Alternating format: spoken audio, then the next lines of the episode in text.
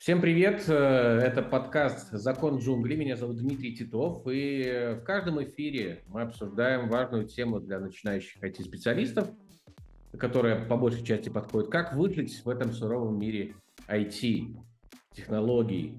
Сегодня у меня в гостях э, Кирилл Красногир, основатель компании CleverPoint.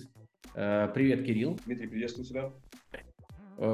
Интересным продуктом вы занимаетесь, не первый год слежу за вами, мне кажется, уже так лет года три точно вы и в информационном пространстве, и какой-то пивот в том числе делали. Насколько я сейчас знаю, вы э, один из продуктов помогает с помощью виртуальной реальности определить уровень стрессоустойчивости, выгорания для, не знаю, может быть, каких-то конкретных вот как раз-таки IT-специалистов, для людей других специальностей и так далее. Расскажи чуть подробнее об этом, потому что интересно даже такой плоскости пообщаться. Что, что делает ваш продукт? Э, мы разработали собственную технологию, которая называется CleverPoint. Э, данная технология встраивается в шлемы виртуальной реальности и позволяет нам фиксировать электрическую активность мозга, активность э, сердечно-сосудистой системы и вегетативной нервной системы. Очень простыми словами, мы работаем с активностью мозга и сердца человека. На основании этой технологии э, мы разработали решение стрессоника, э, которое направлено на профилактику выгорания и поддержку ментального здоровья человека.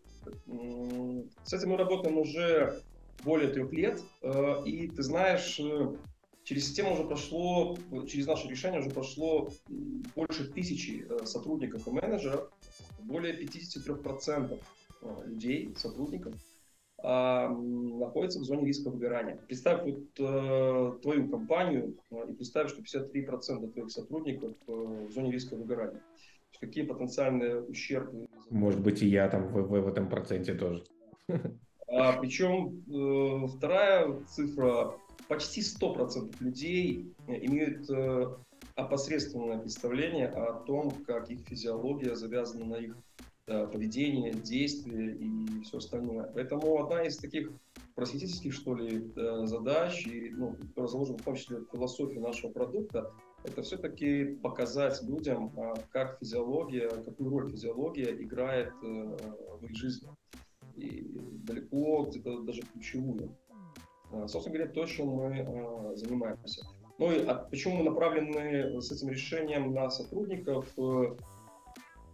Ты знаешь, я э, дважды выгорал, и оба моих выгорания э, показали мне, сколько компания теряет денег или может потерять э, в связи с э, выгоранием менеджера, топ-менеджера, ключевого там, разработчика, либо сотрудника, либо просто сотрудника, который завязан в э, критически важных для бизнеса процессах компании.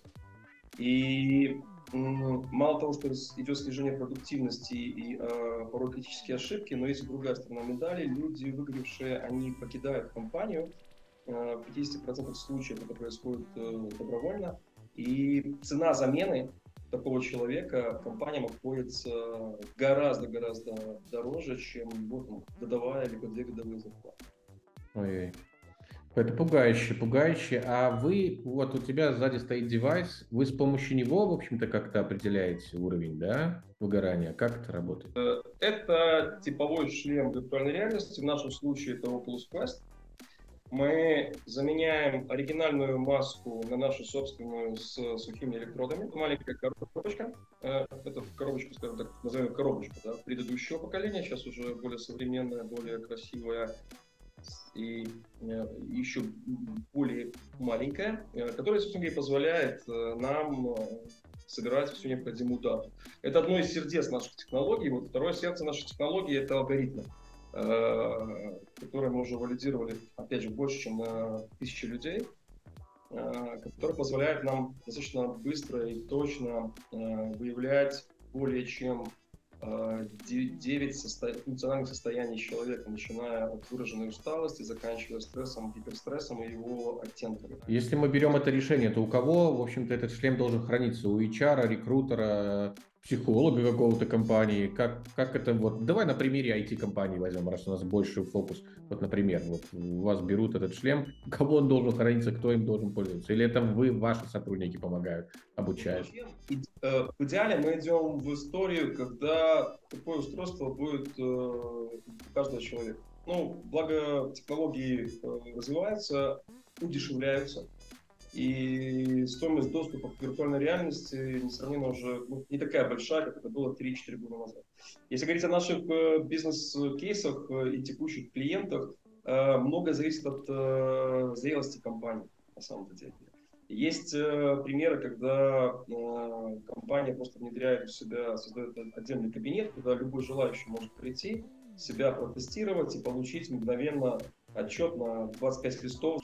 Есть ситуации, когда э, непосредственно специалист внутри компании, например, там, HR, которого мы обучаем, как работать с этой системой и как правильно интерпретировать эти э, отчеты и показатели, э, представляет такой внутренний сервис.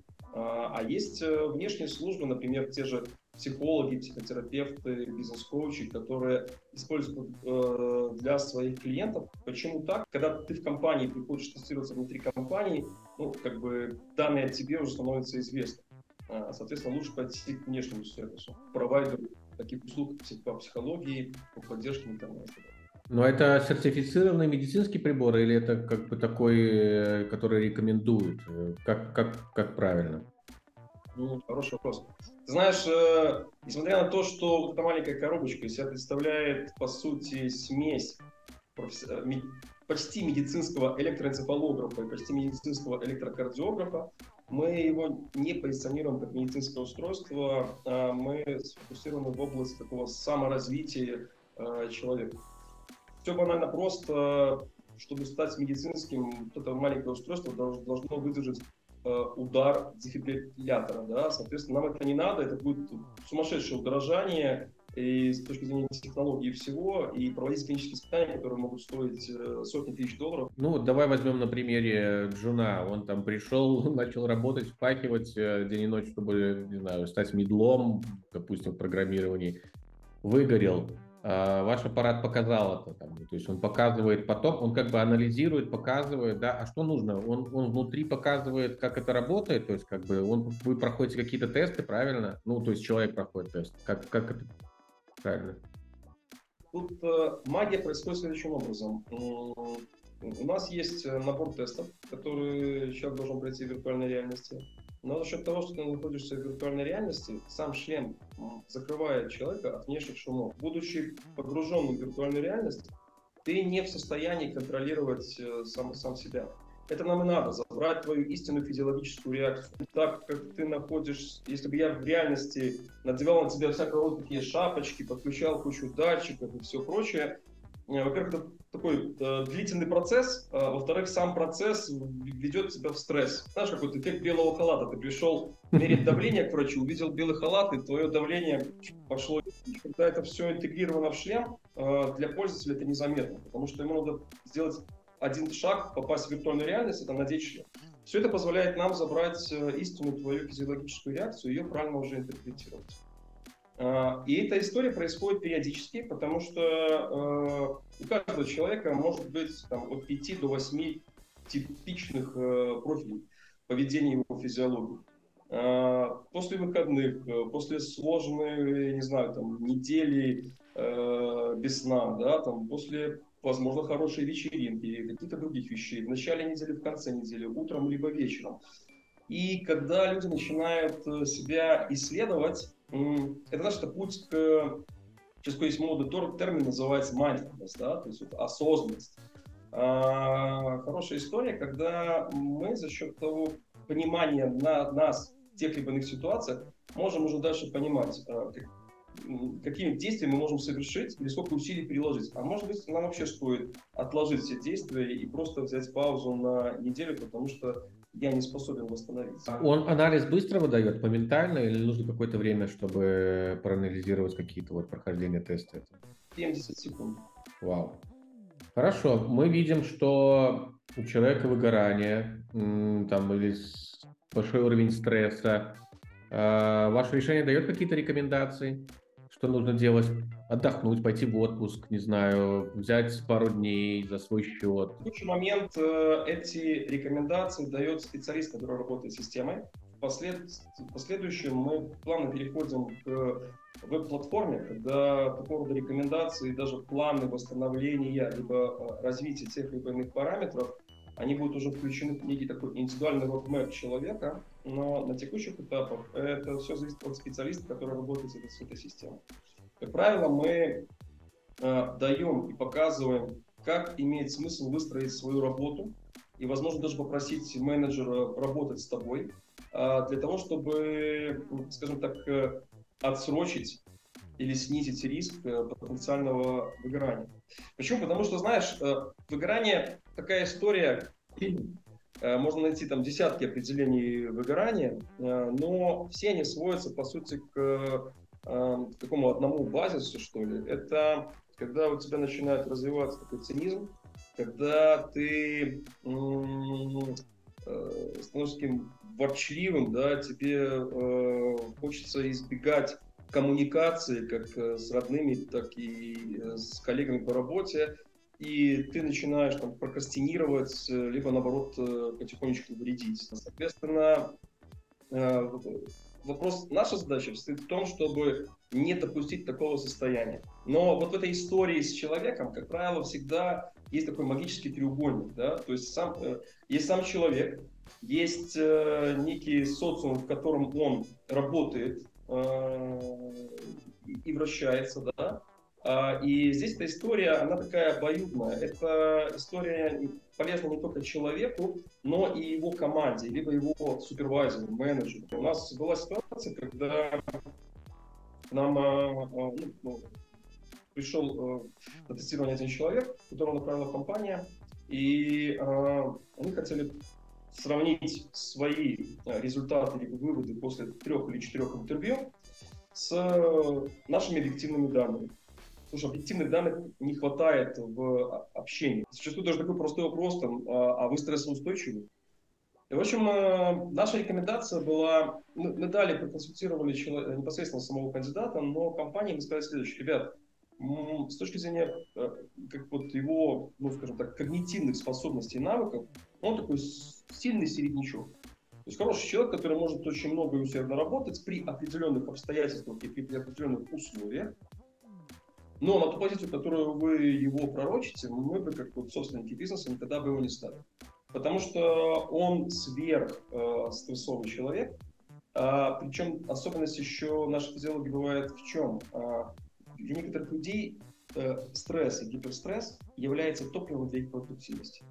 А для некоторых людей стресс и гиперстресс является ну что, таким фактором немножко подтормаживания. Знаешь, немножко начинают тупить. А просто потому что в таком состоянии у них по-другому начинают работать поведенческие паттерны. Они допускают ошибки или где-то, наоборот, э, немножко тормозят с принятием решений.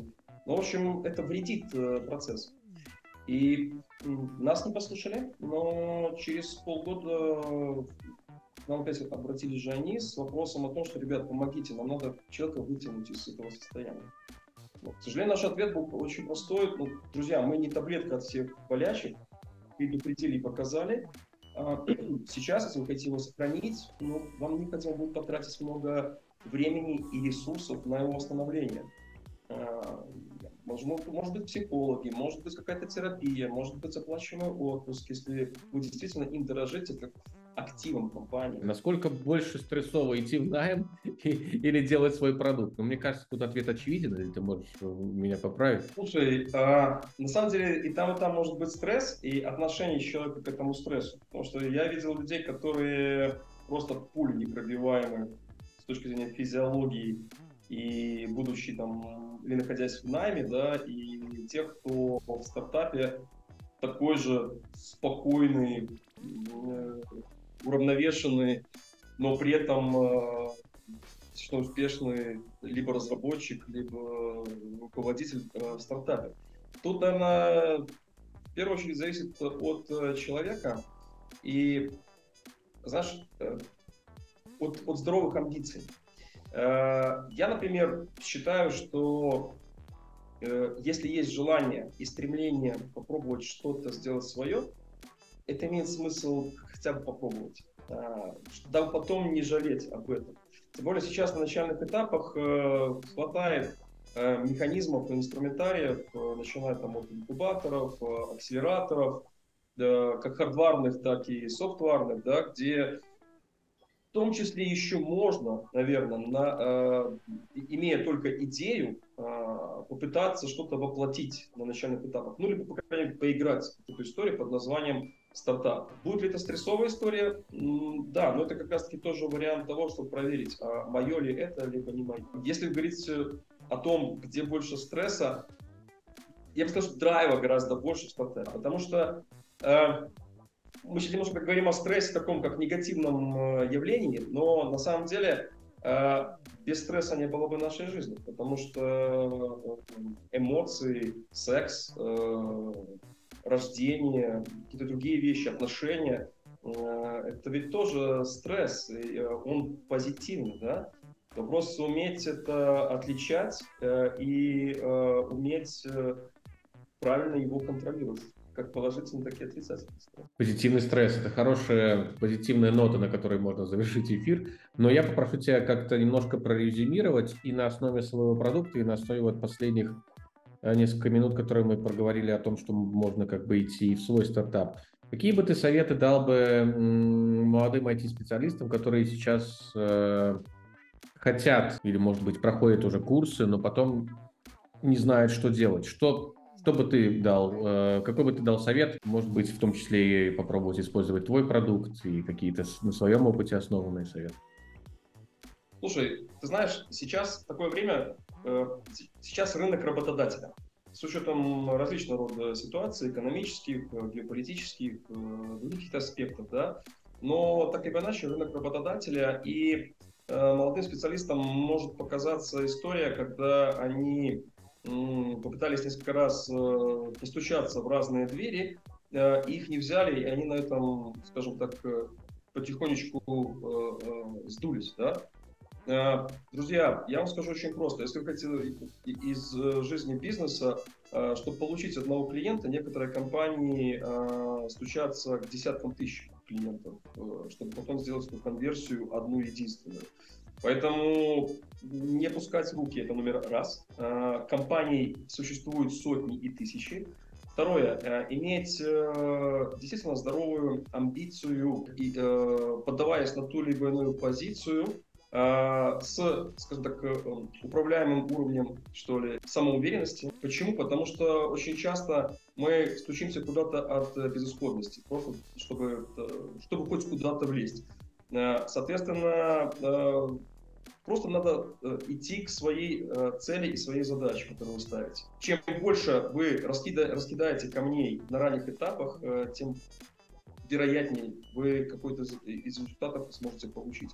Это мой такой основной э, совет. Я как э, в прошлом продавец, для того, чтобы просто себя заставить реагировать на негативный ответ, типа нет, мы вас не купим, я э, звонил десятки и сотни раз а иногда даже просил, пошлите меня. Поэтому здесь э, ситуация такая же. Рано или поздно случится. Если вы верите в то, что это действительно ваш профиль, и вы хотите в этом работать. И второй момент. Никогда не ждите, что вам ответят. Э, старайтесь саморазвиваться. Э, куча возможностей, где можно что-то поделать самому, разработать какие-то продуктики, проекты, игры и другие какие-то вещи, Потому что вы нарабатываете свою практику и свою экспертизу через те же ошибки. Очень часто многие стартапы даже ищут э, к себе сотрудников на позицию такого подмастерья. Э, кому-то хватает ума э, и пойти, а кому-то мешает шапка и корона. Значит, тогда, возможно, имеет смысл размер короны подобрать под размер головы и все-таки попробовать эту историю она тоже даст свои плоды, извлеченные уроки со временем. Спасибо, Кирилл. И последнее. Где вас можно найти, э, выловить, чтобы протестировать продукт? Или можно как-то заказать его? Вот расскажи. Или вы часто бываете на каких-то конференциях, выставках? Э, территориально мы сейчас э, находимся в Польше, в Варшаве. Мы открываем там кабинет иммерсивной психологии. Любой желающий может прийти протестироваться. Периодически мы бываем в разных городах, и э, я думаю, что проще всего э, искать нас, установить, с точки зрения установить контакт, и дальше, я думаю, мы найдем способ, где и как попробовать решение, если это необходимо. Ну а простая от меня рекомендация, финальная. Если вы слышите, если вы можете посчитать ваш пульс, э, не заглядывая в какие-нибудь часы, мониторы, а просто слышите удары вашего сердца, можете их на счет посчитать, здесь, здесь, где-то в паху, в животе и еще прочее, знаете, у вас стресс. Надо, скорее всего, сделать паузу и, может быть, как-то восстановиться. Ого, я уж сразу начал представлять, могу я или нет. Пойду, пойду думать об этом. Спасибо, что пришел к нам Кирилл. Э, Кирилл Красногер, основатель, э, сооснователь компании Cleverpoint. Э, сооснователь. Спасибо большое. Это был подкаст «Закон джунглей». У нас есть слоган «Выживут только айтишники». Дим, спасибо большое за то, что пригласил. Всем добра, мира и удачи в движении в своих, в своих зеленых дорогах. Спасибо. Спасибо, Кирилл.